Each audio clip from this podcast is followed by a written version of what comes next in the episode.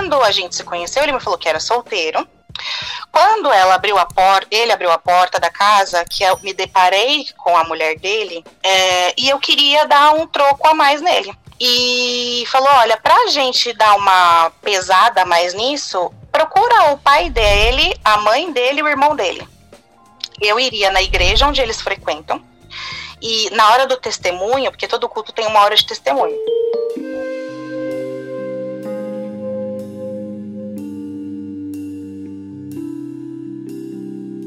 A Esmeralda descobriu que era amante e se juntou com a esposa oficial para elas se vingarem do cabra safado.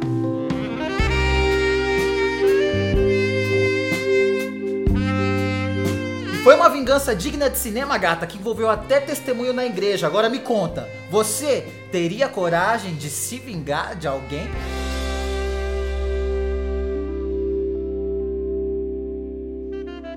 Esmeralda, quantos anos você tem, gata? Eu tenho 26, vou fazer 27 semana que vem. 27 aninhos é uma criança, mas já passou por uma situação. Misericórdia. Exatamente. Misericórdia. Você conheceu um cara? Conheci. E aí? E aí eu conheci ele através de aplicativo, né? Hum. É, tava aí, é, essa história aconteceu por meados aí, final de 2016 não, final de 2018 para 2019, se eu não me engano. Foi logo quando lançou aquele filme na Netflix, Bird Box. Uhum. Inclusive, a desculpa que ele usou para me encontrar foi essa. Uhum. Eu estava em casa, a gente se conheceu através do aplicativo. E aí, conversando, eu não estava muito afim. Ele falou: vem aqui, a gente vem assistir o filme e tal, eu vou aí te buscar. Eu falei: tá bom. Aí eu fui para casa dele. De princípio, eu disse que não ia rolar nada, porque eu não estava afim. E ele me respeitou até então. Só que aí a gente tava lá, acabei ficando com ele, e foi incrível, foi super legal. Dormi lá. Uhum. E no outro dia ele veio para minha casa. Só que, quando a gente se conheceu, ele me falou que era solteiro, que tinha se separado e que tinha um filho de dois anos e que estava morando na casa dos pais dele novamente. E que a esposa dele morava próximo. A uhum. ex-esposa, né? No caso, morava próximo. Aí, no caso, e... então, os pais não estavam em casa lá quando vocês estavam. Não, não. Os pais dele estavam na praia, porque os pais dele têm casa na praia, inclusive com o filhinho que ele tem. Entendi. Então ele tava de, tinha, na época. Abate. Isso. Aí a, a, desculpa que ele me deu foi: ai, os meus pais resolveram ficar o resto do mês, porque como era final de ano, o resto do mês na praia, eu vim aqui na casa para poder desligar as coisas que estavam ligadas, já que a gente não vai ficar aqui, para poder tirar, e aí depois eu vou embora e resolver um problema de uma documentação da minha mãe, que também não era da mãe dele. E aí eu dormi na casa dele, é, no outro dia ele me levou para casa e continuamos nos falando. Foi muito legal. Se eu falar para você que foi ruim, é mentira minha. Foi muito legal, tanto que a gente continuou conversando e eu queria vê-lo novamente. Uhum. Ele era bom de cama. Era, tinha um rolão, era incrível. E aí a gente continuou se falando, ele falando que estava complicado, porque estava na casa dos pais dele, não sei o quê. E aí, conversa vai, conversa vem. Aconteceu da gente conseguir se ver de novo, porque os pais dele voltaram para a praia. Isso aí numa, num período de duas, três semanas da gente sem se ver. Uhum. E aí, eu trabalhava na época num posto de saúde, trabalhava mais ou menos até as 8 horas da noite, chegava em casa umas 9 horas, 9 e meia, me arrumei, peguei um Uber e fui para casa dele. Quando eu estava dentro do Uber, ele falou para mim: compartilha a sua viagem comigo. Eu falei, tudo bem, vou compartilhar a viagem, e aí, é, quando eu chegar aí, você vai ver e vai me buscar no portão. Tudo bem, a viagem foi tranquila, cheguei na casa dele, ele me recebeu, eu já havia pedido uma pizza, a gente comeu e foi fazer o que a gente, né, tava querendo. Eu cheguei na casa dele, mais ou menos umas 10 e meia, quase 11 horas. A gente comeu tal. Quando era meia-noite, pouquinho, que a gente já estava lá meio que envolvida, eu já estava praticamente quase pelada, as coisas já estavam acontecendo, eu comecei a ouvir alguém bater no portão. E aí eu falei, você não vai abrir? Ele, não, deve ser alguém batendo errado, ninguém nem sabe que tem ninguém aqui. Mas a luz está acesa, né, porque a gente está aqui na sala. E a pessoa começou a bater no portão, é, insistindo em bater no portão. Aí, como a pessoa percebeu do lado de fora que ninguém ia abrir, começaram a falar o nome dele, né? Chamá-lo lá. Uhum. E chamar, eu falei, você não vai abrir? Aí ele, não. Aí, nesse. A pessoa percebeu que não ia, ele não ia atender, começaram a chamar o meu nome. Meu Deus. no portão. É. E aí eu falei, meu Deus, eu não conheço ninguém aqui. Quem tá me chamando? Eu falei, você tem certeza que você não sabe quem é que tá no portão? Ele falou pra mim, é a minha ex. Eu falei, o que, que ela tá fazendo aqui essa hora e como é que ela sabe meu nome? Ele, eu não sei, ela é louca, ela deve ter hackeado meu celular, alguma coisa do tipo. Eu falei, você não vai abrir? Não, daqui a pouco ela vai embora, ela quer arranjar briga. Falei, cara, olha, já não tô me sentindo confortável, eu não quero, não, não, vamos ficar aqui, vamos subir pro quarto. Nesse tempo, o pessoal da, de energia, né, dessas companhias de energia, Enel, enfim, foram lá na rua dele, mexer no poste e acabou a luz da rua, então acabou a luz da casa. E ela continuou lá batendo no portão. E chamando, chamando, chamando. Teve uma hora que ela cansou, a gente pensou, bom, foi embora, a gente continuou lá no quarto, fiz o que tinha para fazer. Quando foi umas duas, três e meia da manhã, eu comecei a ouvir a conversa de alguém e um barulho no portão, como se alguém estivesse é, abrindo o portão mesmo com uma chave. Uhum. Essa mulher não chamou um chaveiro para abrir o portão? Ai. Ela chamou o chaveiro para abrir o portão. A sorte é que a porta de dentro estava trancada com a tetra. E aí ela começou a socar a porta e gritar o meu nome e gritar o nome dele. Eu falei, bom, a gente vai descer e vai saber o que é que tá acontecendo. Por que, que você não quer falar com ela? Não, porque ela quer arranjar briga, ela não tinha nem que estar tá aqui, não sei o que. E ficou, ficou, ficou, ficou. E eu discutindo com ele, ele começou a ficar alterado, eu comecei a ficar, ficar com medo, porque assim, eu sou uma mulher grande, eu tenho quase 1,80m de altura, não sou uma menina magrinha, né? Sou grande, e ele é maior que eu ainda. A mão dele é o tamanho da minha cara. Se ele me desse um tapa ali, eu desmaiava. Uhum. E aí eu comecei a ficar com medo porque ele começou a ficar muito agressivo. E aí eu falei, bom, é, vou tentar levar a situação mais na, na maciota. Mas você, vai lá abrir fazer amor tranquila, sabendo que uma desconhecida tava gritando Esmeralda lá na rua? Eu consegui mais ou menos, né? Assim, naquelas, tipo, eu fui numa intenção, acabei fazendo porque achei que ela não estava mais lá quando parou de bater no portão lá embaixo. Hum. Só que ela parou porque ela havia chamado um chaveiro para abrir o portão porque ela ia entrar na casa. Entendi. Só que o chaveiro não conseguiu abrir a, a porta de ela chamou o chaveiro, o chaveiro abriu o portão e não abriu a porta de dentro, entendeu? Porque ela achou que a porta de dentro estava destrancada, porque normalmente fica destrancada. Uhum. Mas aí então você levou na maciota, você abaixou o tom. Levei. Isso, porque eu fiquei, na verdade, quando depois que tudo isso aconteceu, que a gente ouviu ela bater na porta de dentro, já tinha acontecido tudo, já tinha, né, ficado com ele e tal. Inclusive descemos, eu tava seminua para saber o que estava acontecendo, e aí ela começou a me ouvir a falar dentro da casa, e aí ela começou a bater. Eu falei, bom, você vai abrir a porta. Quando ela abriu a porta, ele abriu a porta da casa, que eu me deparei com a mulher dele, que ela era mulher dele, ela simplesmente estava grávida, com um barrigão enorme. E aí quem entrou em desespero fui eu. Ela me viu, começou a chorar muito. Eu pedi para ela se acalmar, porque senão ela ia parir ali na frente e eu não ia saber fazer nada ali. Falei, olha, pega essa mulher, leva pro hospital. Ela era branquinha, ela ficou toda vermelha, assim, chorava, chorava. Falei, olha, senta ela aqui, acalma ela, leva ela pro hospital, me desculpa, eu sou tão vítima quanto você, vou embora. Peguei as minhas coisas, fui embora. Mas ali naquele momento você já ficou sabendo que era a mulher dele? Sim, porque ela estava toda alterada, você é um vagabundo, você é isso, como é que você pode fazer isso comigo de novo? E aí eu fiquei muito atordoada, porque eu falei, cara, eu nunca me vi passar por uma situação dessa. Claro. E me senti muito idiota, né? Uhum. Porque eu fui enganada por um cara cair numa historinha, numa lorotinha de que, ai, acabei de me separar e ela mora aqui perto e deveria ter deixado ele abri a, a, ido abrir a porta antes, né? Uhum. E como que ele reagiu no momento que vocês duas estavam frente a frente? Ele ficou com cara de bunda. Ele ia fazer o quê? Não ele ia bater em mim nela? Você, nada? Não falou nada, nada. Ele não teve coragem para falar nada para mim. E aí foi quando eu falei: Olha, eu estou pegando minhas coisas, estou indo embora. Ele: Não, eu vou chamar um Uber para você. Eu falei: Não precisa. Estou pegando minhas coisas, estou indo embora. Fui embora. No outro dia no trabalho, eu ia entrar muito cedo. E então eu fui super cansada trabalhar porque eu não consegui dormir com essa história na cabeça. Foi horrível. E aí, no decorrer do dia, me subiu uma mensagem de um número desconhecido. Minha. Falando, oi, Esmeralda, é, é a mulher, né, do fulano, e eu queria falar com você sobre o que aconteceu ontem. Na hora eu mandei uma mensagem para ele, falei, olha, é o seguinte, ela tá me mandando mensagem aqui. Se ela vier brigar comigo, eu não quero saber, eu não quero saber de história, vocês que se resolvam, é você que dá satisfação para ela, eu não tenho é, responsabilidade nenhuma diante disso. Por favor, me esqueçam. E aí ele, com medo do que ela poderia me falar, acabou falando para ela que o meu pai era delegado. Mentira, meu pai faz outra coisa da vida. Hum.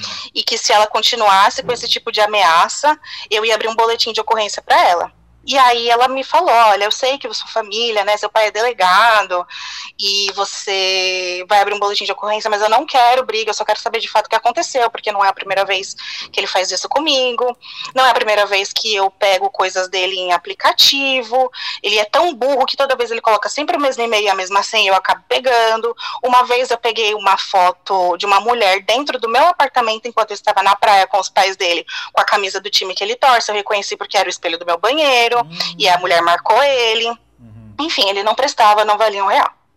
E aí eu comecei a conversar com ela porque eu vi a situação dela no dia anterior e aí ela eu perguntei para ela como é que você sabia o meu nome? Você estava lá, eu nunca vi você na minha vida, nem sabia da sua existência. Como é que você sabia meu nome, né? Como é que você começou a bater ela? Então, quando você compartilhou a sua viagem do Uber com ele a hora que você saiu da sua casa, as nossas contas são conectadas, alguma coisa do tipo, e subiu a notificação para mim no notebook. Eu estava mexendo no notebook, porque ela trabalhava com é, corretora, sabe, essas coisas. Então ela estava dando baixa em alguma coisa e a conta deles dois é vinculada, alguma coisa assim, ou o WhatsApp dele estava no computador, algo assim. Ou seja, ele é um imbecil. Ele é um imbecil uhum. completo. Uhum. Quer dar um desperto e é um imbecil completo. E aí ela me explicou e começou a falar que não era a primeira vez, que inclusive ela estava né, naquele momento no aplicativo, ele estava conversando com outra mulher e contando a mesma história. Aí essa mulher acabou me procurando também para perguntar porque ela tinha contado para essa mulher que tinha visto a situação que aconteceu comigo no dia anterior. Essa mulher veio me perguntar se era verdade. Eu falei que sim. Aí ela acabou falando para mim que o melhor que a gente fazia era se afastar, porque ela ia acabar voltando para ele se essas coisas aconteciam com frequência, ela não não se separava e tal. E aí eu tive um pouco de empatia e pensei, cara, na época ela tinha 22 anos. Uhum. Ela, a família dela era toda da, da região ali de Goiás, do país, sabe? Uhum. Ela era sozinha aqui em São Paulo com ele. A família toda tradicional, a mãe líder de louvor de igreja, o pai pastor, ela me contou inclusive que ele já chegou a agredi-la grávida, e aí quando ela contava para os pais dele, o que os pais dele diziam para ela, ah, você tem que orar a Deus para ele mudar. E aí eu falei, cara, eu entendo que você se vê sozinha numa cidade como São Paulo, com um filho de dois anos e grávida de outra criança já de outro de oito meses. Só que você precisa procurar uma ajuda psicológica e precisa sair desse relacionamento abusivo. Isso que ele faz com você é praticamente uma tortura psicológica e a família dele apoia. Ai, mas eu não consigo, o que, que eu vou fazer? Eu tô quase para ganhar neném, não consigo, não posso pegar um avião, enfim, inventou diversas desculpas. Aí eu falei, tudo bem, tudo bom, então beijo, tchau, segue sua vida, não quero saber mais nada. Passaram-se aí quatro meses, quatro ou cinco meses. Me sobe, nem lembrava mais quem ele era, nem lembrava mais da história dela. É, me sobe uma mensagem no WhatsApp, porque nós conversamos por WhatsApp. E aí ela me veio com uma história de, ai, você não tá grávida dele, não, né? Eu falei, onde você quer chegar com essa história? Ela, então, eu sonhei que você estava grávida. Eu falei, não, onde você quer chegar com essa história? Então, ele me bateu novamente, ela disse. E aí eu tô com raiva, já botei ele para fora de casa, ele está dormindo no carro, porque ele trabalhava de Uber. Primeiro ele me contou que era dono dessa corretora que ela trabalhava. Depois ela me falou, não, quem sustenta ele sou eu, e eu trabalho nessa corretora. E ele tá dormindo no carro porque ele faz Uber para poder complementar a renda. Uhum. É, e eu queria dar um troco a mais nele. Falei, tá, e o que, que eu tenho a ver com isso? Eu falei, eu queria que você começasse a me mandar mensagens dizendo que você tá grávida dele de quatro meses. Mas como é que eu vou falar um negócio desse? Ela, não, eu quero que você me conte, comece a mandar mensagem, se for necessário, você finge que tá chorando, e a gente vai começar a pressionar ele, porque a gente vai pedir um dinheiro, você vai dizer que você quer abortar a criança, uhum. só que você não consegue fazer isso sozinha porque é caro para poder fazer um porque isso é ilegal e a gente vai pedir uma quantia e a gente divide essa quantia. Uhum. Aí eu falei, quer saber de uma coisa? Vamos. Tudo bem. Comecei a mandar as mensagens para ela. Então, a Comecei a mandar as mensagens. A traída que flagrou você de calcinha e sutiã com o marido dela. Sim, sim, exatamente. E você resolveu ajudar sim. ela na vingança que ela propôs. Sim, sim. Falei, quer saber de uma coisa? Vamos. Comecei a mandar mensagens para ela, mandava áudio, fingia que tava chorando, fingia que tava soluçando. Eu sou uma verdadeira atriz. Uhum. E aí, é, nisso, ele me procurou. Falou, meu, como é que você tá procurando ela para poder falar esse tipo de coisa? Eu falei, porque é verdade. Você me bloqueou, você tá errado, você me bloqueou. Eu precisava falar isso pra alguém porque eu não fiz sozinha. Então eu preciso de ajuda. Ela falou, aí a gente conversando, a gente vendo o desespero dele. Ele falou que inclusive tinha brigado com ela, que tava dormindo no carro realmente. Aí é, ela virou para mim no meio dessa história, né, dele me contando tudo isso, e falou: olha, pra gente dar uma pesada mais nisso, procura o pai dele, a mãe dele e o irmão dele. Conta toda essa história, porque aí eles vão ficar em cima dele. E aí eu fiz isso fui lá no Facebook ainda, porque eu nem utilizava o Instagram. Fui no Facebook, mandei um texto gigantesco, pai pastor, a mãe líder de louvor, o irmão militar, aquela coisa, cenário perfeito, a nata da bosta. Uhum. e aí, é, contei tudo isso, eles não me responderam. Só que aí ela começou a me compartilhar as mensagens que eles falavam para ela. E a mãe dele, uma hora, falou assim: Ai, é, deixa ela, ela acha que a gente é rico, ela quer tirar dinheiro da gente. Eu falei: Meu Deus, e se eu tivesse grávida de verdade, era isso que essa mulher ia achar de mim? Uhum. Zero e apoio eu ia ter. Né? É, zero apoio. Uhum. Aí ela falava: se ela realmente estiver grávida, esse neto não é meu, independente de é, exame de DNA ou qualquer coisa, esse neto não é meu, porque eu não vou aceitar. Aí ela falava: então, mas eu acho que ela não queria fazer isso por dinheiro, não, né? Porque ela até, né, trabalha, independente, não depende de ninguém, a família dela, ok. Não, ela acha que a gente é rico por conta da nossa casa, que não sei o quê, porque realmente é uma casa muito bonita, uhum. a casa deles. Só que assim, não faz sentido, né? Quando a gente está falando aí de uma gravidez, enfim, uma coisa que, né, iria me deixar, se eu tivesse realmente grávida, é, comprometida com ele pro resto da minha vida. Não, não, se tivesse grávida, tá grávida, pronto e acabou. Não interessa o que acha que deixa de achar. Tá grávida, fim. Exatamente, exatamente. E o que, que eu ia fazer com essa criança era uma decisão minha. É. E aí eu falava para ele, é, eu não quero ter nenhuma lembrança sua, você não sabe o que, que você fez com o meu psicológico. Nossa, eu falei tanta coisa para ele, tanta coisa. Ele falava, pelo amor de Deus, Esmeralda, eu quero ir aí te ver. Uhum. Cadê o exame? Aí eu falei, olha, ele tá me pedindo o exame, o que, que a gente vai fazer? Eu não tenho um exame de gravidez ainda mais de quatro meses. Ela falou o seguinte, tenho aqui um exame de gravidez, você vai pegar esse exame de gravidez, vai alterar o nome, vai alterar os documentos, né, que tem lá os dados, e o nome da clínica. Se você deixar o número da o nome da clínica e o número da clínica, ele vai saber que é mentira. Coloca uma outra clínica. Uhum. Pegamos, acionei um amigo que mexe com essas coisas, expliquei a situação. Ele adorou, porque os meus amigos são piores que eu. Uhum. Ele adorou, fez toda a alteração, mandei para ele o exame. Ele, tá, mas e a barriga? Tá, é, aqui na. Você mora aí nessa região que você mora, provavelmente tem algum lugar que vem da barriga falsa. Uhum. Falei, provavelmente, vou pesquisar, ela vou te fazer um. Então bater, né, é. Aí eu falei, provavelmente deve ter. Ela falou, vou te transferir um valor, porque na época não tinha nem Pix. Uhum. Vou te transferir um valor, você verifica e a gente compra. Uhum. E você coloca, porque a barriga de grávida é dura. Eu falei, gente, tudo bem, né? Tô só um pouco cheinha e tal, mas minha barriga não é como uma barriga de grávida. Ela falou, se der certo, você coloca. E manda ele só pôr a mão, como você tá chateada tá nervosa, não deixa ele levantar a blusa, não deixa ele fazer nada. Aí acabou que ele não quis vir, não precisamos fazer essa compra, né, dessa barriga falsa. Ele não veio, eu devolvi o dinheiro dela, só que aí eu continuei nessa. Na, no lugar onde eu trabalhava, tinha uma mulher que vendia remédios para poder né, consumar o ato. Uhum. E aí eu peguei a tabela de preço, e como teoricamente eu estava grávida de quatro meses, tem uma quantidade certa, né, da, do remédio para você utilizar para poder realizar. Uhum. E aí eu falei para ele, ó, tá aqui a tabela e o valor na época aí dava uns dois mil reais. Preciso desse dinheiro, nem que seja metade, eu preciso desse dinheiro porque eu não fiz sozinha.